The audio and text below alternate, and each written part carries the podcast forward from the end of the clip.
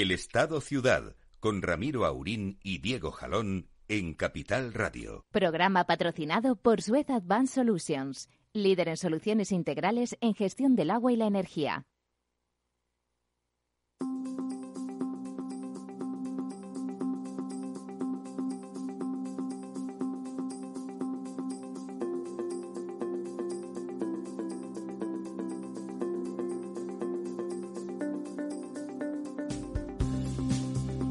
Muy buenos días, amigas y amigos. A lo mejor con un poco menos de entusiasmo que otros, porque la verdad es que la cosa está que arde. Buenos días, don Lorenzo. Buenos días, don Diego. Hola, buenos días, don Ramiro. Buenos días. Son las cosas muy preocupantes. Me recuerda cuando yo era pequeño, ustedes no llegaron a verlo probablemente, eh, que era bastante pequeño, pero me acuerdo vividamente en blanco y negro veíamos al mediodía y por la noche sobre todo, recuerdo con mi padre delante de la televisión viendo los partes del Vietnam, de la guerra del Vietnam, que evidentemente enviaban los americanos, y veíamos todos los días como si fuese una película, pero una película que te ponía una cierta tensión lo, lo que estaba pasando en el otro extremo del mundo. Evidentemente era una cosa estrictamente eh, emocional, no en el sentido patriótico, pero sí de la, de la, guerra y ver ahí los soldados, los bombardeos. Era una cosa lejana, ¿no?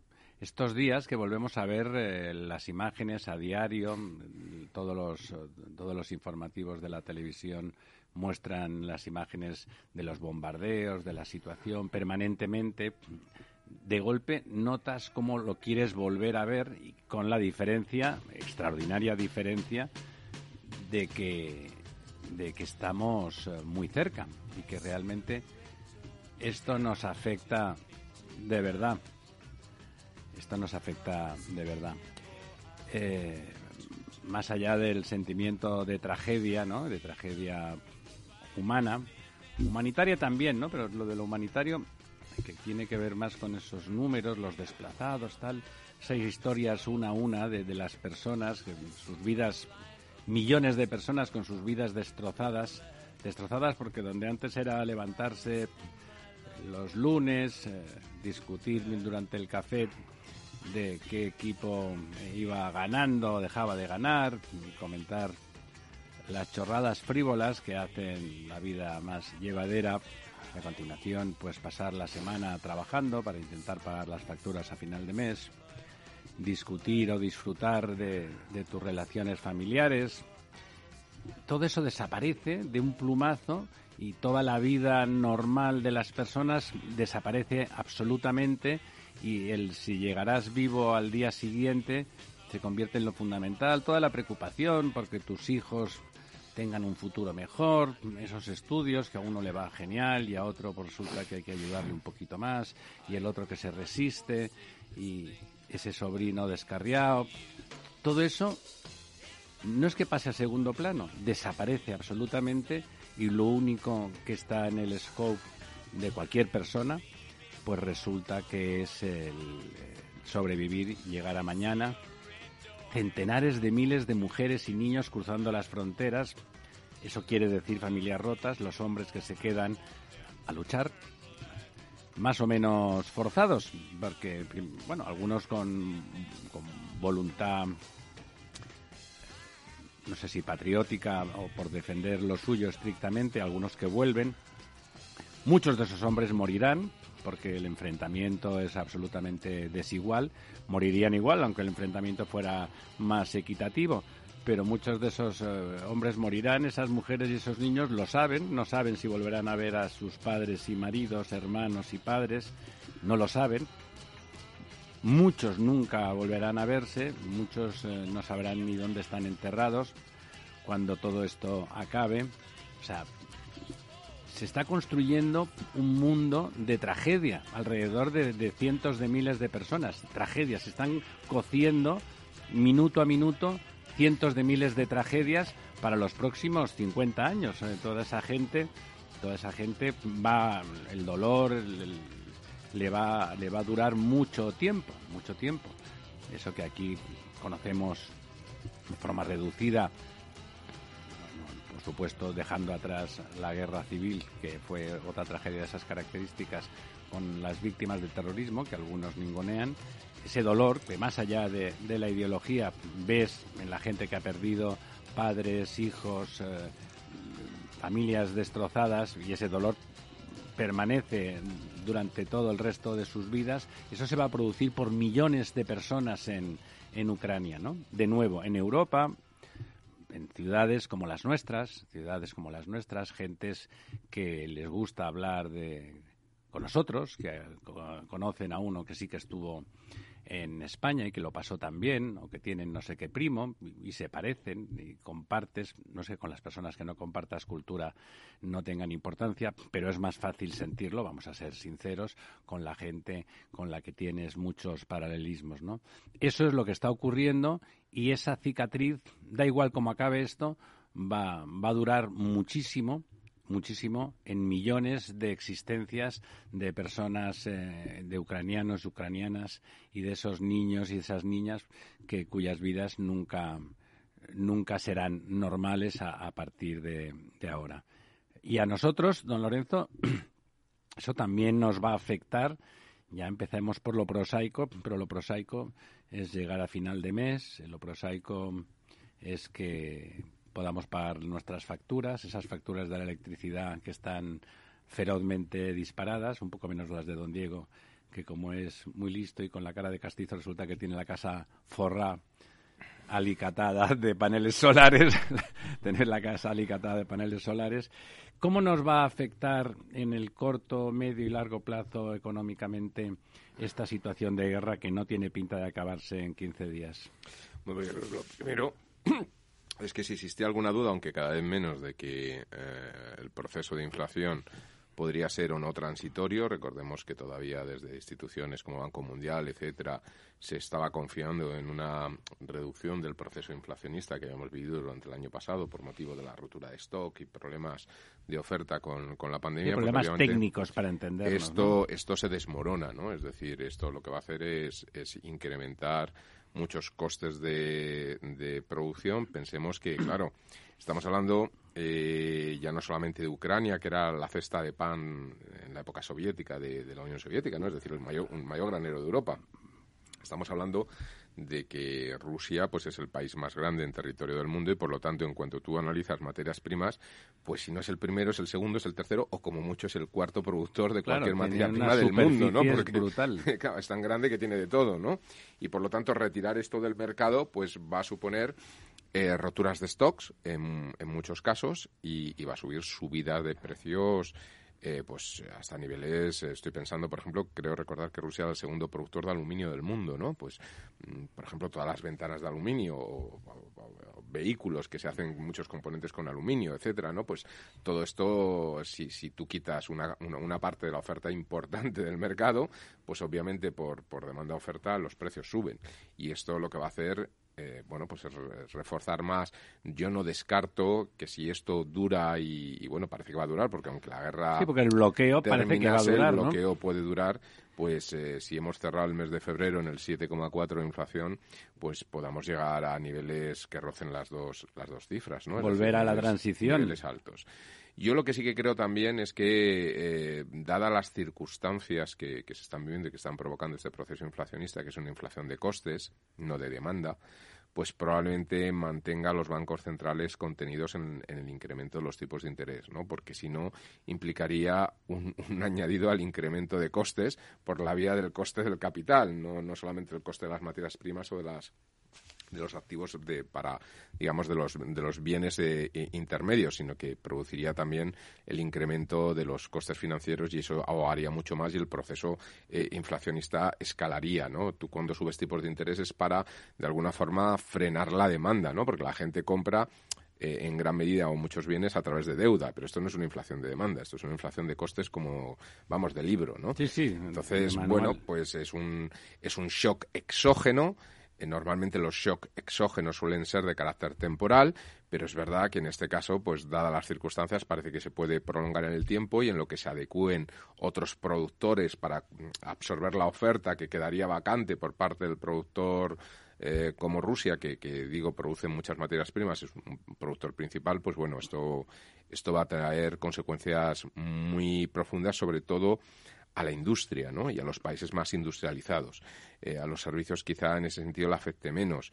Eh, hay una inmediata que es el tema del coste de la energía, ¿no? Eh, es decir, el, eh, todavía no estamos saliendo del invierno y bueno, pues el gas, aunque sigue fluyendo teóricamente, pero... ¿Dejará de fluir un día de estos? Dejará de fluir, ¿no? O no habrá muchos argumentos morales para que siga fluyendo, ¿no? De, por lo menos desde esa fuente de origen.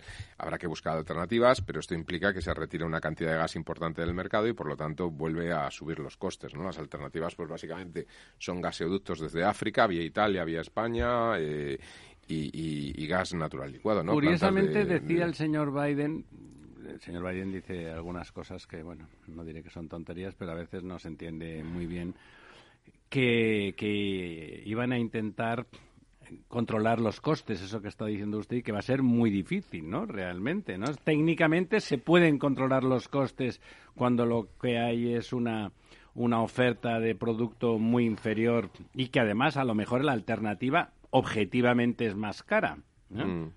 Claro, eh, a ver, la ley del mercado eh, implica que si retiras la, una parte significativa de, oferta, pues lógicamente los precios suben ante una estabilidad o una, un nivel eh, estable de demanda, ¿no? Tendría que disminuir la demanda, esa puede ser una alternativa, ¿no? Pues que la gente se conciencie más, pues para pagar la luz, para consumir menos, etcétera.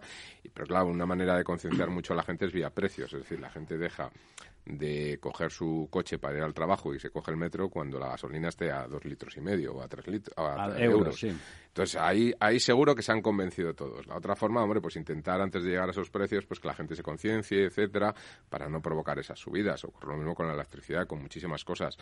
A ver, el mercado, eh, la lógica del mercado es esa, ¿no? Que los precios lo que hacen es que eh, los activos del mercado van allí donde son más eficientes o donde tienen más valor añadido, porque es donde la gente está dispuesta a pagarlo, ¿no? Es decir, un representante que vive de coger el coche todos los días, aunque le cueste el litro 3, euros, pues no tiene más remedio que, mover el coche. ¿Por qué? Porque saca dinero de ello. Lo único que lo repercutirá en, su servicio. Sí, o, tendrá menos margen, sí. Una persona que su trabajo no depende de la movilidad y que puede ir en metro, pues, pues obviamente. Acabará eh, acabará sustituyendo, o sea, ir en vehículo, pues probablemente es un, plus de comodidad, pero habrá un punto a partir del cual ese plus de comodidad no le compense con O no te lo puedes permitir, ¿no? O no te lo puedas permitir o simplemente busques otros bienes alternativos y quieras consumirlo de otra manera.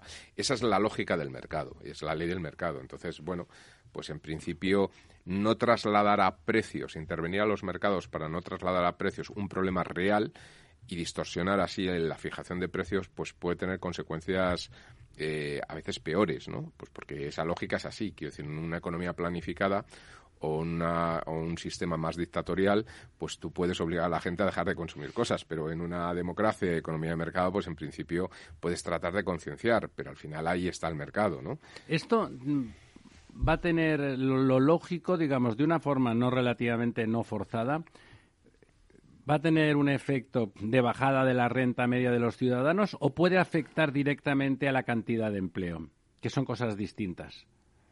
Hombre, lógicamente eh, lo que va a hacer es eh, provocar, eh, sobre todo en el corto plazo, una disminución de la renta disponible, ¿no? Es decir, si los, si los precios suben,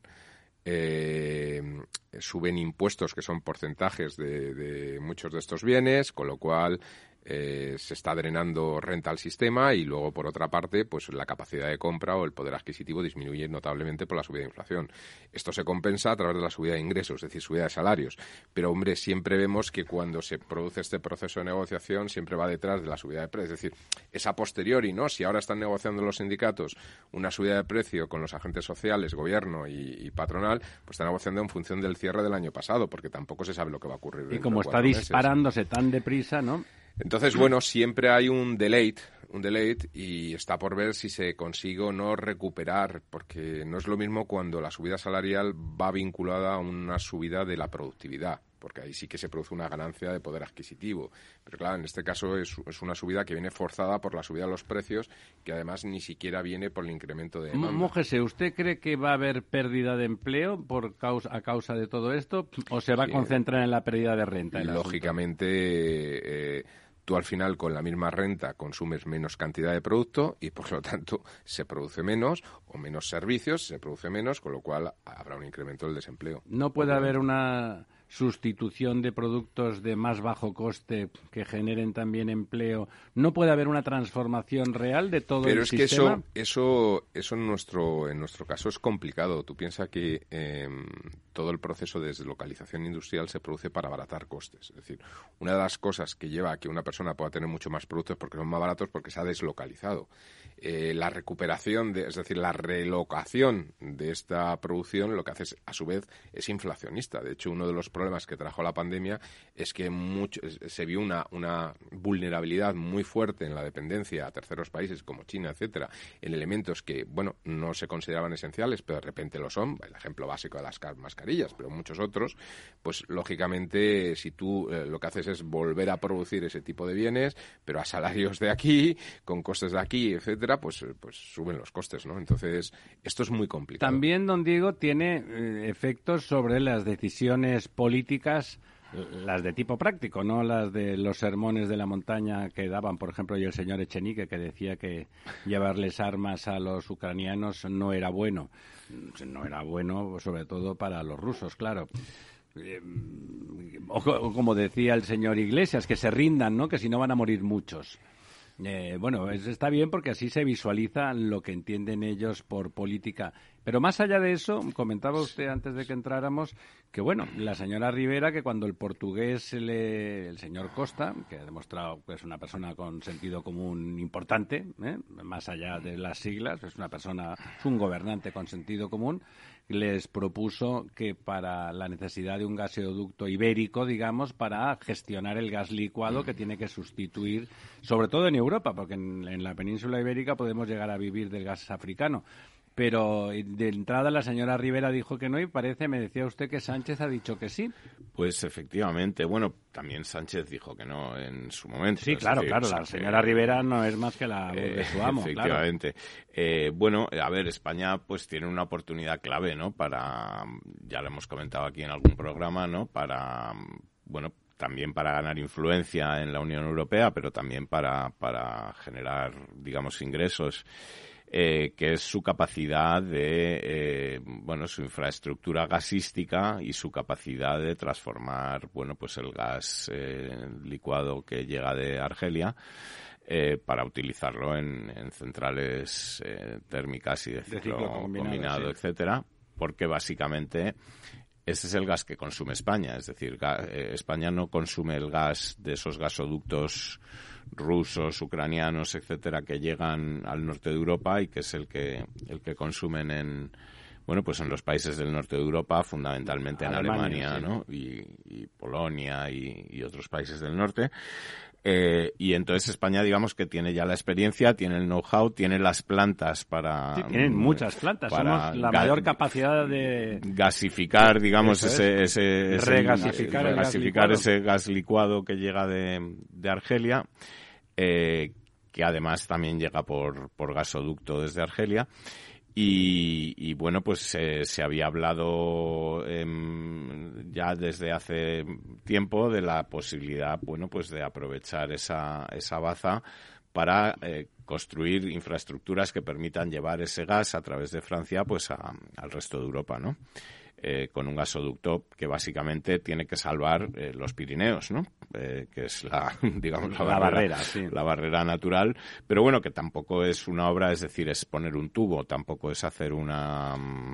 Sí, y ahora que no está la no ETA... Es, no es hacer el canal de Panamá, por y entendernos. ahora que, que ¿no? no está la ETA se puede pasar por los dos canales laterales que son mucho más fáciles, Efect tanto el vasco como el catalán. Eh, efectivamente, y además, bueno, que, que no es hacer el canal de Suez pero No. de, o de Panamá, pero vamos, que la empresa que ha hecho el canal de Panamá es española, o sea que aunque lo fuera, No pasa nada. no pasaría nada, ¿no?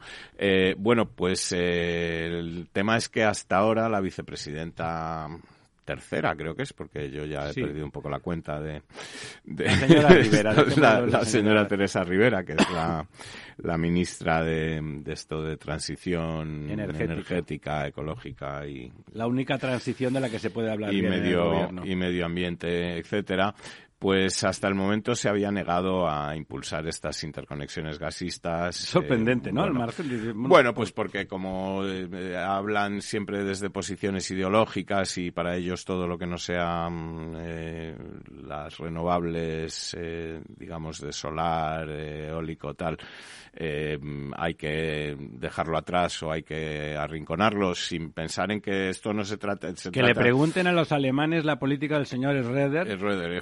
Que es... Que ha sido estupenda. Que es ¿eh? gran parte del problema, porque el abandono... gigante del El abandono de las centrales nucleares y la dependencia total del gas ruso, pues les está haciendo ahora... Eso, eso sí que es una puerta giratoria al presidente de Gazprom, Y, a, y a, a, costa de una, de una pretendida ecologismo o defensa del medio ambiente, etcétera, lo que están consiguiendo es quemar y producir más CO2 y más gases de efecto invernadero que nunca, y, además se vislumbra ahí una gestión subterránea del señor Putin con el señor Schröder para conseguir ese desmontaje de las nucleares alemanas y conseguir esa dependencia de Europa del gas en la que él seguramente fiaba parte de la cobardía que se nos suponía. Bueno, y una decisión que en la que tuvo que ver mucho Angela Merkel, eh, que bueno, bueno, lo aceptó, ella lo aceptó. bueno, lo aceptó, pero en fin, que el señor Schröder no era el que decidía, era el que convencía a la que decidía, ¿no?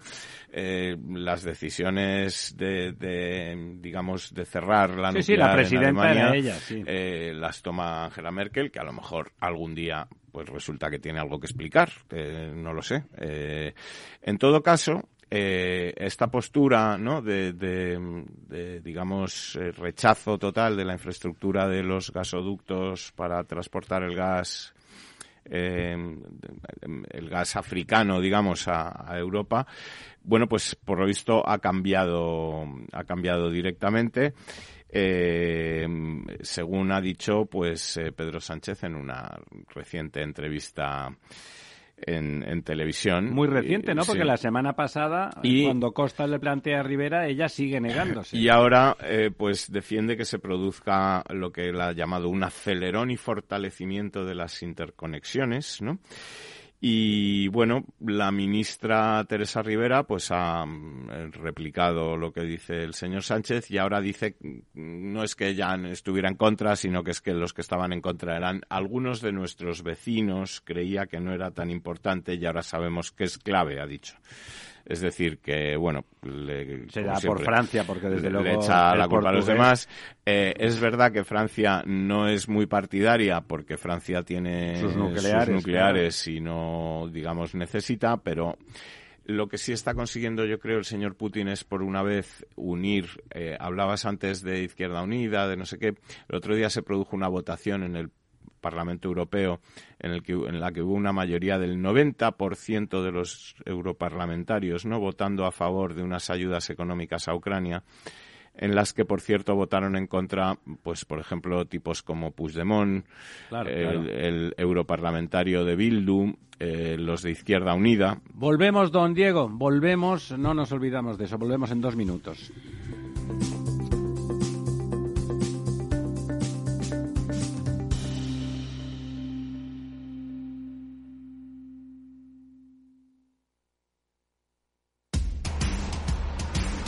No pierdas detalle de todo lo que afecta a tus inversiones y a tu bolsillo.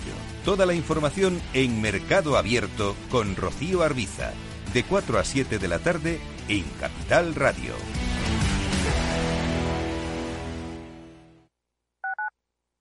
Capital Radio Madrid, 105.7. Gráficas Naciones. Más de 50 años de experiencia en el sector de las artes gráficas. Apostamos por la última tecnología tanto en impresión offset como en digital y gran formato. Realizamos todo tipo de impresión. Tarjetas de visita, folletos, libros, vinilos, decoración y montaje de stands. Más información en el 91 629 2145 o en gráficasnaciones.es.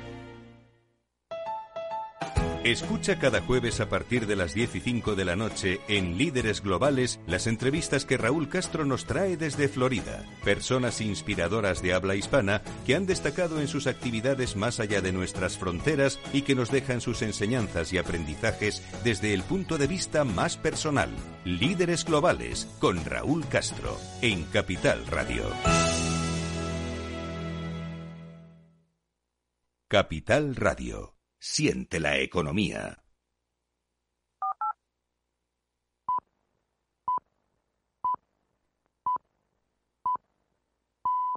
El Estado Ciudad. Capital Radio.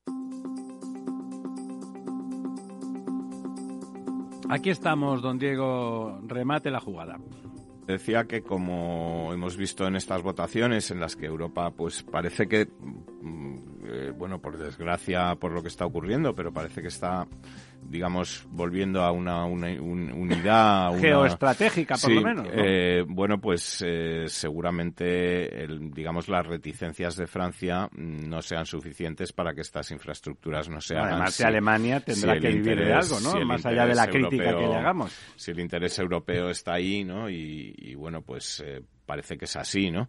De todas formas, en esto mm, ya nos ha adelantado Italia, ¿no? Que, digamos, iba por bueno, detrás... como locos a buscar el gas claro, lógicamente. Iban por detrás, pero, ya ellos sí que están construyendo ya los gasoductos y las infraestructuras. Además, les pilla, digamos, Italia, eh, les pilla Alemania más cerca. Eh, la, barrera, digamos, que son los Alpes es más grande. Es más dura, pero... Eh, bueno, ya hay... Hay túneles y se trata de aprovechar esos túneles efectivamente, ¿no? Entonces, bueno, eh, Italia, desde luego, ha, visto las cosas más claras desde antes. el señor Draghi tiene tendencia a ver las cosas antes y más claras, ¿no? Eh, sí, efectivamente. A, esta, a estos dirigentes como el señor Sánchez, a los que les pagamos un poco pues por anticiparse y por ver lo que va a ser bueno para los países, pues Parece que Pedro Sánchez acierta de vez en cuando cuando rectifica, como parece que ha hecho ahora también con el. bueno, hablando de rectificar. El tema del envío de armas. Ayer estaban el, el maravilloso ministro Garzón y Yolanda, jajaja, que dice usted, eh, diciendo que sí, que, que bueno, que, que vale. ¿eh? Y la señora Colau y los suyos mm, alabando a Sánchez diciendo que ha tenido una respuesta proporcionada en relación a la guerra. O sea, yo creo que están viendo que se les cae encima que el país, eh, incluso muchos de sus votantes, pueden llegar a pensar que esa actitud no es que sea cobarde, es una actitud criminal con los ciudadanos ucranianos, ¿no? ¿Tienen derecho a existir Ucrania o no? Yo, además, aparte, eh, estaba comentando Lorenzo, bueno, pues las consecuencias que va a tener económicas, económicas que va a tener todo esto para nosotros pero también me gustaría saber qué piensa de las, las consecuencias que va a tener para, para Rusia y digamos quién va a tener que quién puede aguantar más sí exactamente no porque bueno ya hemos visto por ejemplo como en el caso de, de este eh, gasoducto Nord eh, Gas eh, que, que, los alemanes han decidido que no van a poner en marcha pues esto ya ha hecho quebrar a la filial de Gazprom que que, que, construyó este eh, este gasoducto, una compañía con sede en Suiza. Eh, y que ha cerrado eh, sus puertas y ha declarado la suspensión de pagos, ¿no? y hay, digamos, muchas otras empresas rusas que están ahora mismo, particularmente las, del mundo de la energía, pero muchas otras, pues también sufriendo, ¿no? Porque digamos que, que, bueno, eh, es verdad que China puede absorber parte de esas importaciones que Rusia no hace, pero seguramente no todas, ¿no? O seguramente... Sí, por cuestiones logísticas. Fíjese, por cuestiones de necesidad podría llegar a sustituir cosas unas cosas por otras, pero eh, el gas, como usted está diciendo, lo mismo que aquí hay que construir gaseoductos para llevar las cosas, también en China, ¿eh? Y, Siberia es muy grande y la frontera china es enorme. Y el centro de consumo fundamental está en la costa pacífica, en la punta más, más eh, exterior. Es que claro, aquí yo creo que hay, ahora a ver qué también qué le parece a, Lorenzo, pero hay un, tema que es, bueno, la, capacidad rusa, eh, la capacidad económica rusa, que es una capacidad muy limitada, es un país con un PIB poquito superior al de Italia, pero con una población tres veces mayor, tres veces mayor o cuatro veces mayor, con un PIB per cápita de 10.000 eh, dólares al año, que es bajo, tirando a muy bajo, y, y, con un territorio inmenso, que yo no sé por qué este señor quiere más territorio si lo que precisamente le sobra es territorio, ¿no? Es decir, que que no sé, que vamos a ver eh, y, a lo mejor las consecuencias para Rusia pues no son tan fáciles de absorber o de, mantener a la población controlada ¿Cómo lo ve, como le parece al señor Putin. Pues mira, por desgracia, eh, yo creo que, la, que la, digamos, los efectos o el impacto que va a tener estas medidas en Rusia va a ser binario y que va a perjudicar más a los que no tienen la culpa, ¿no? Eh, quiero decir, Eso siempre es así. Igual, o sea, quiero decir, todos vemos que, bueno, pues Rusia eh, se ha convertido en una cleptocracia donde hay unas oligarquías, unos oligarcas, que son los que dominan las grandes empresas y dominan todo el cotarro. Que son todos del de ex eh, del Partido Comunista que se reparten miembros el o que tuvieron algún el momento. Entonces bueno y luego pero luego está el ciudadano esa clase media el ciudadano de a pie el ruso de a pie que no está ni de acuerdo con la guerra. Tienen un pequeño taller o una pequeña fábrica o trabajan en un despacho de abogado o lo que sea, y que desde luego no están nada a favor de esta guerra, ni la entienden, ni quieren nada de esto, ¿no? Pero que son los primeros damnificados, es decir, lo hemos visto en otros temas, ¿no? Es decir, se, se ha prohibido participar en las competiciones eh, deportivas internacionales, se les prohíbe en todas partes, cuando esos, bueno, pues son el atleta de turno, pues no tiene la culpa de la guerra, ¿no? Pero, pero bueno, es, es víctima colateral de, de, todo el proceso. Y aquí va a ocurrir lo mismo, ¿no? Es decir, ese, ese cierre va a llevar a que los ciudadanos rusos pues lo pasen realmente mal. Eh, las grandes empresas de las materias primas, que son las que se han quedado ese grupo de oligarcas, pues van a encontrar vías alternativas de comercializar sus productos. ¿Que les va a dañar? Que duda cabe, quiero decir, han perdido, se han quedado eh, paralizado cerca de dos tercios de las reservas mundiales que tenían en, el resto del mundo, ¿no? Eh, la vía, lógicamente, de comerciar va a ser China o, o, en torno a China, ¿no? Eh, pero claro, los chinos tampoco son, son tontos, ¿no? Y van a aprovechar la situación y van a hacer dumping de precios. Es decir, los chinos entrarán en comprar ese gas o ese petróleo si se lo venden más barato que se lo vende el mercado, ¿no? Y por lo tanto le van a dar una salida, pero lo van a tener controlado sí, y además la actitud cínica china poniendo acá, no nos gusta mucho lo que haces, te vamos a ayudar, como dice usted, pero es como el que te hace el, perito que compra material robado, ¿no? hombre, me, te, lo compra tercera parte de precio, ¿no? Claro, eso, es lo que va a ocurrir, por tanto también les va a perjudicar. Pero sin duda el gran impacto va a ser por carencia de, de bienes, eh, incremento de precios, tipos de interés. Hablamos mucho de lo para estrangular a todo el ciudadano. Ellos también importan muchos productos, claro. Y eso, bueno, pues yo creo que va a provocar revueltas, porque al final la gente cuando tiene problemas, va al desempleo, etcétera, pues se provocan revueltas. Pero cuando eres una, un país autoritario. Pero bueno, por eso digo que vamos quizá a ver. En China nunca hay revueltas. Bueno, sí que las hay. Ya, pero como que no. porque las cosas van bien, ¿no? Pero también, es verdad. Y las cosas no, no van como van a ir a esa clase media en, en Rusia, ¿no? Por lo tanto, yo creo que vienen tiempos muy revueltos a nivel interno dentro de Rusia. En el corto plazo, lo que le preguntaba don, don Diego. En el corto plazo se va a producir un corralito a nivel financiero. la gente va. Corralito.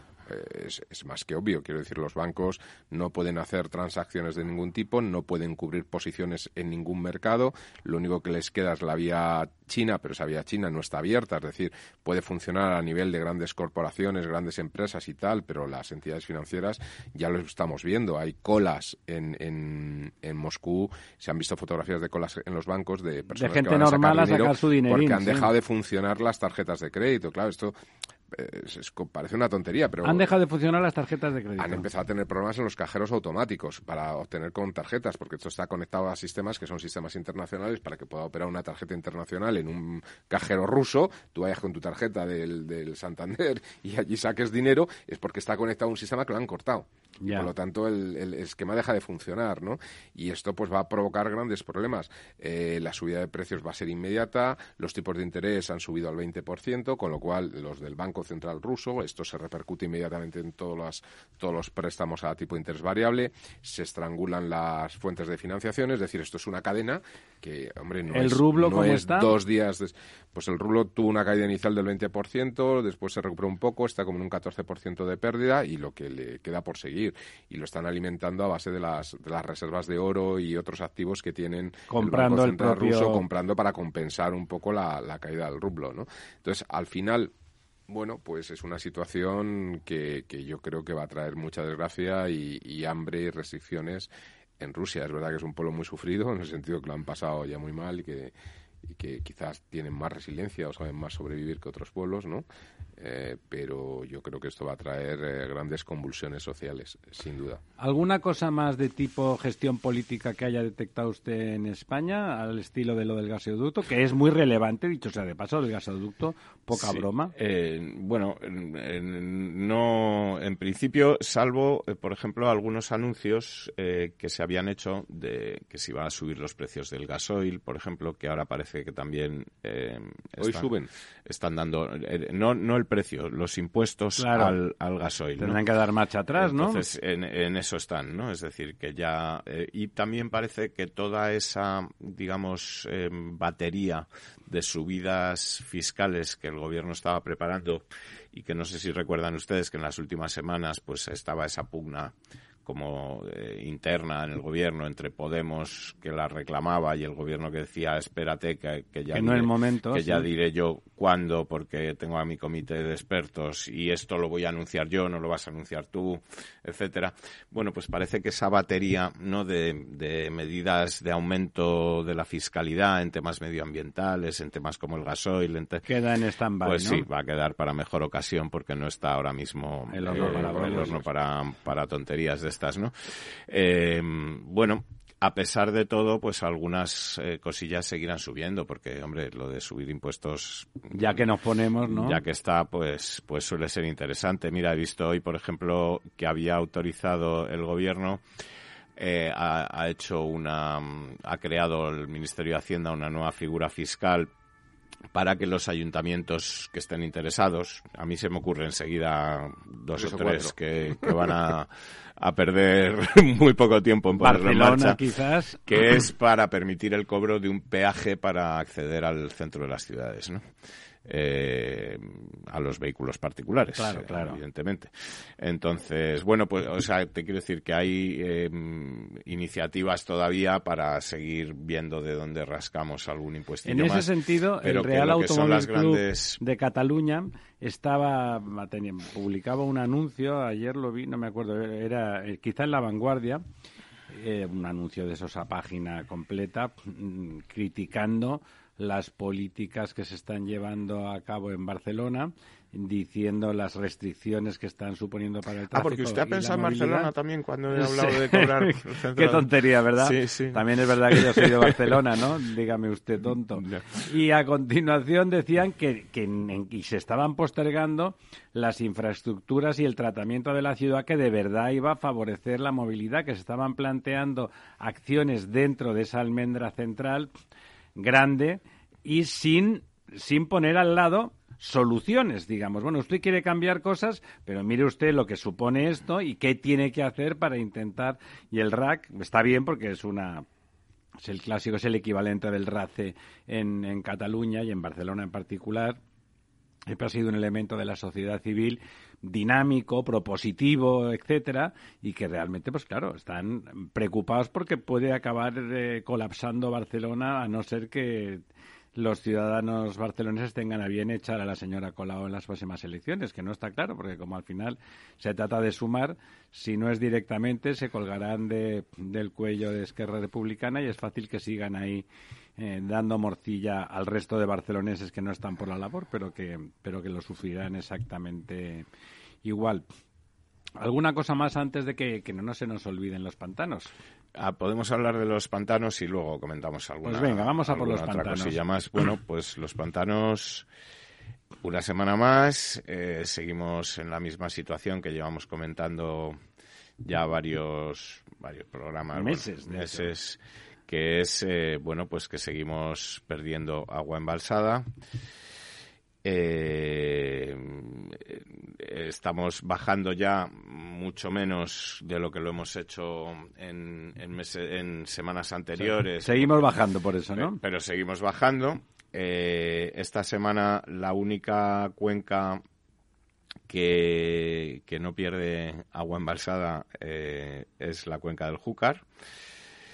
Eh, sí, sí que es verdad que ha llovido eh, durante el fin de semana y, también el lunes y el martes en partes del, territorio que ese agua todavía puede llegar a los embalses y también la, quizá la buena, la buena noticia es que para las próximas semanas pues están anunciando eh, para los próximos días se están anunciando lluvias y se está anunciando un marzo pues en cierto modo lluvioso y más frío, ¿no? De lo que hemos tenido el mes de febrero, que tampoco es difícil porque es un febrero. No ha sido particularmente frío. Es un febrero donde no ha, no ha, sido ni frío ni, ni nada ni nada lluvioso. Entonces esta semana hemos perdido un 0,28%, hemos perdido 155 hectómetros cúbicos, estamos en el 44,02 y nos vamos alejando cada vez más, claro, pues de la media de los últimos 10 años, que estamos ya casi 20 puntos por debajo, porque en esta semana estaba en el 63,41%, y también de la misma semana del año pasado, en la que estábamos en el 64%, ¿no? Eh, pues es una situación, como ya hemos comentado, complicada. Vamos a ver si estas lluvias que se anuncian para, eh, bueno, mañana, a partir de mañana hay un frente que va a barrer un poco toda España con precipitaciones, digamos, continuadas de estas que acaban llegando a los embalses y, y en fin, que, que pueden servir para paliar un poco la situación, pero lo que es importante es que esta tendencia, o, llamémoslo como sea, de que empiece a llover en el mes de marzo y que siga lloviendo en el mes de abril. Dicen que va a llover en estos días que vienen, ¿no? Efectivamente, va a llover mañana, a partir de mañana tenemos un, un frente que va a barrer toda España y empezará, bueno, pues a llover. Algo ya ha llovido un poquito estos últimos días y, a ver si así podemos ir arreglando las cosas, porque bueno, la cuenca, por ejemplo, del Guadalquivir, eh, que esta semana se queda igual que estaba, está en un 28,47%, la cuenca del Guadiana, que pierde 5 hectómetros cúbicos, está en un 30,38%, la cuenca del Tajo, que pierde 28 hectómetros cúbicos, está en el 45%, y eh, bueno, nos tenemos que ir al Ebro ya para ver valores por encima del 50%, ¿no? El Ebro esta semana pierde un 0,42, que son 33 hectómetros cúbicos y se sitúa en el 64%.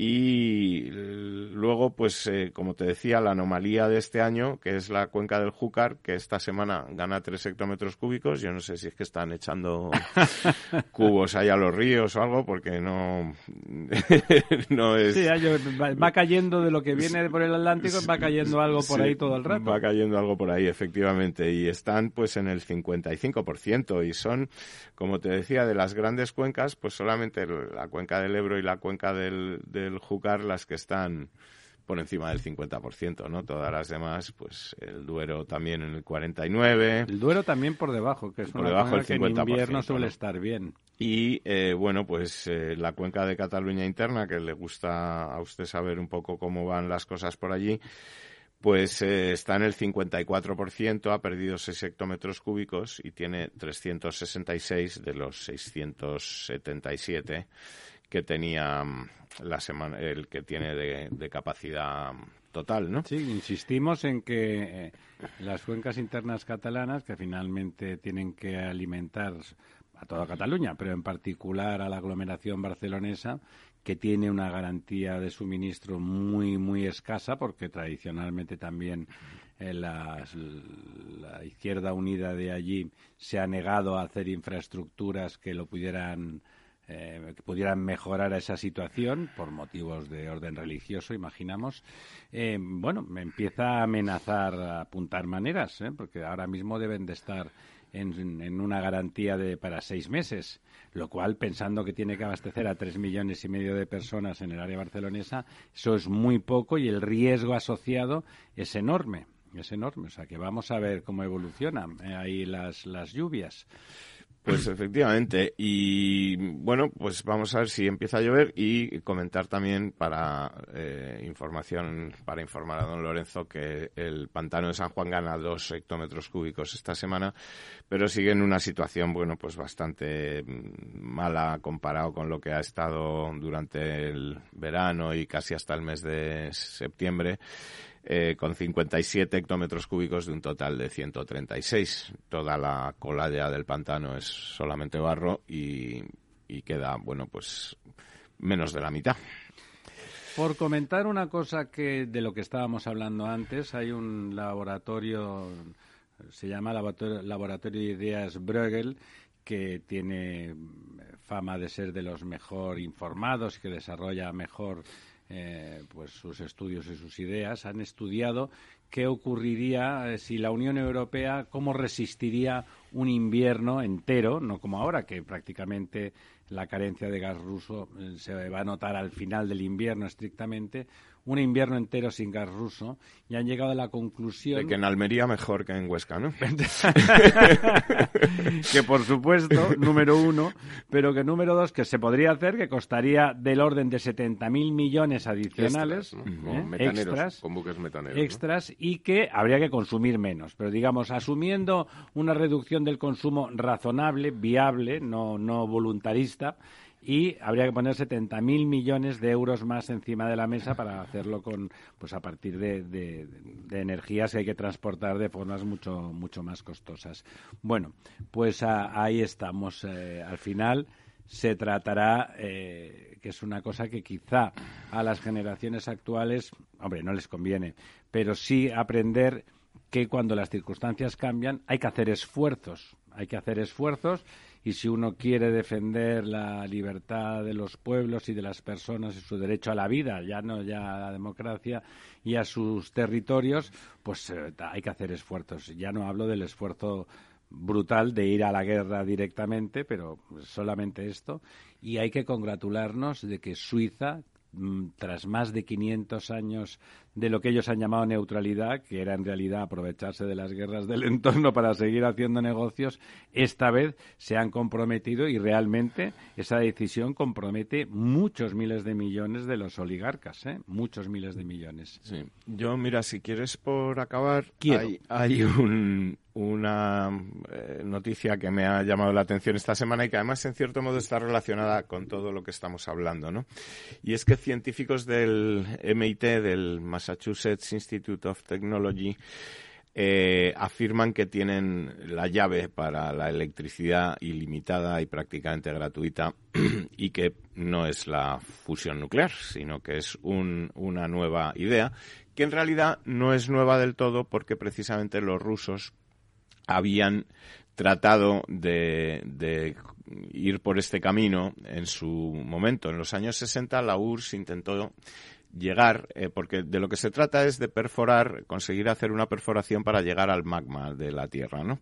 Para lo que hay que perforar 20 kilómetros de, energía geotérmica, de profundidad y conseguir así energía geotérmica como la que tienen, por ejemplo, en Islandia, donde tienen muy cerca ese magma, o digamos que el magma llega solo, no hay que ir a buscarlo. Los volcanes, como todos sabemos. No, no hay que ir a buscarlo y en, para que nos hagamos una idea, en Irlanda, en Islandia están pagando ahora mismo la energía, eh, la electricidad a 22 euros el megavatio hora, ¿no? Comparado con, veces menos, con los 300 y pico que pagamos aquí, gracias a que gran parte o la mayoría de su producción se hace con esta energía geotérmica entonces el problema es poder perforar esos 20 kilómetros de corteza terrestre para llegar, para llegar ahí. Y en los años 60 la URSS ya intentó hacer esto en un experimento llamado el Pozo Superprofundo de Kola, que tuvo que detenerse en la península de Kola, en la península de Kola, cerca de, Noruega eh, y vamos, en, eh, la frontera por ahí, la frontera por ahí, Noruega y Finlandia, por el norte. Eh, entonces tuvieron que detenerse a los 12.262 metros porque ya pues la baja densidad y la alta viscosidad de la roca, además de la alta temperatura, pues les hacían imposible seguir perforando con los métodos tradicionales, o que se conocían, ¿no? Eh, los científicos del MIT eh, dicen que tienen una nueva forma de perforar eh, esta roca que puede permitir llegar con facilidad a esta, a claro, profundidad. El problema no era de dureza de la roca, sino casi de lo contrario, De lo contrario, efectivamente, ¿no? Entonces, eh, bueno, pues ellos han desarrollado y ya tienen un prototipo que permite, eh, como te decía, pues eh, llegar a esa, a esa profundidad. Eh, todavía no lo han puesto en práctica, pero parece que, que hay muchos inversores interesados en, en, poner dinero para ver si, si efectivamente funciona. Y entonces eh, ellos lo que han perfeccionado es un, una especie, un aparato al que llaman girotron, que a grandes rasgos pues es un derivado de los tubos de vacío que utiliza un haz de electrones que se amplifica en la cavidad de resonancia del tubo y que crea unos campos magnéticos que aceleran estos electrones a velocidades casi cercanas a la velocidad de la luz. Y esto hace eh, que el haz de energía que sale del taladro pues es capaz de vaporizar las rocas. Y eh, tipo ciencia ficción. eh, eso sí sí que ya digamos tienen eh, las rocas se vaporizan con el aparato que tienen y se puede ver en, probado, en, los vídeos y funciona. La cosa es ver si bueno pues son capaces de meterlo 15 de profundizar 20 kilómetros no les da un poco como de miedo esa sensación de que se puede originar un volcán no sí no, se origina un volcán entonces un tubo y de golpe... Pero un tubo de un hueco, o sea, que es una cuestión de diámetro, ¿no? Sí, no, no lo sé, no sé. La sensación es, sí, parece muy atractivo y al mismo tiempo parece que es tocar un poco... Como, pinchar un globo, ¡pop! Y que está los, tocar un poco los cataplines de Dios, ¿no? O sea, Bueno, ellos cuentan también con geólogos en no, no, compañía sin duda, sin duda. es un comentario de, de, profano, esas perforaciones de forma natural llevan toda la existencia del planeta. Sí, son los volcanes, y, hay miles, ¿no? Que son los volcanes, efectivamente. Bueno, pues eh, si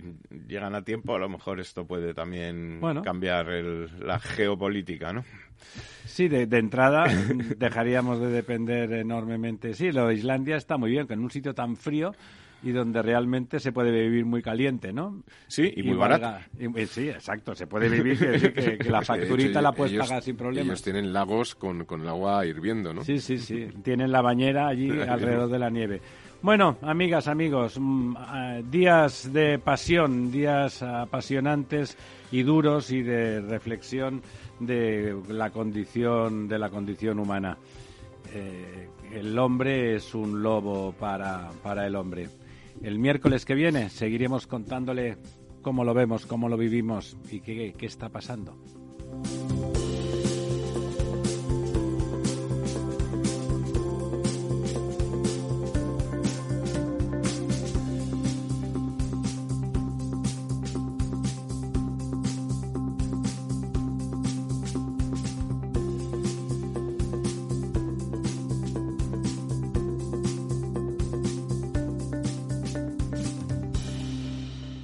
Estado Ciudad con Ramiro Aurín y Diego Jalón en Capital Radio.